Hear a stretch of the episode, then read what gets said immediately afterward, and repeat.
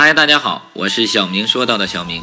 这次我们一起来说到的话题叫做补缺的启示。仅仅知道等待和忍耐，不是真正的聪明。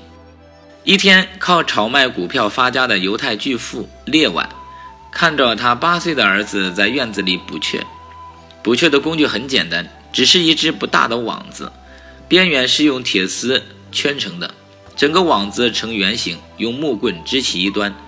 木棍上系着一根长长的绳子，孩子在立起的圆网下撒完米粒后，就牵着绳子躲在屋内。不一会儿，就飞来了几只鸟儿。孩子数了数，竟有十只之多。它们大概是饿久了，很快就有八只鸟儿走进了网子底下。列晚示意孩子可以拉绳子了，但孩子没有。他悄悄地告诉列晚，他要等那两只进去再拉，再等等吧。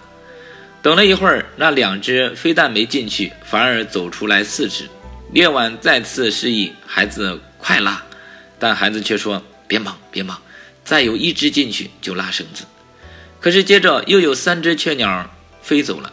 列晚对他说：“如果现在拉绳子的话，还能套住一只。”但孩子好像对失去的好运不甘心，他说：“总该有些要回去吧，再等等吧。”终于。连最后一只鸟也吃饱走出去了，孩子很伤心。列晚抚摸着孩子的头，慈爱地教训道：“欲望无穷无尽，而机会却稍纵即逝。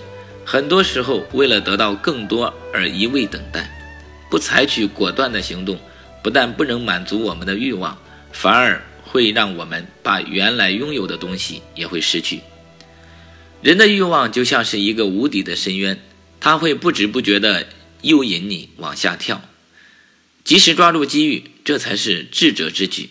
非常感谢您的订阅和聆听，我是小明，我们下次再见。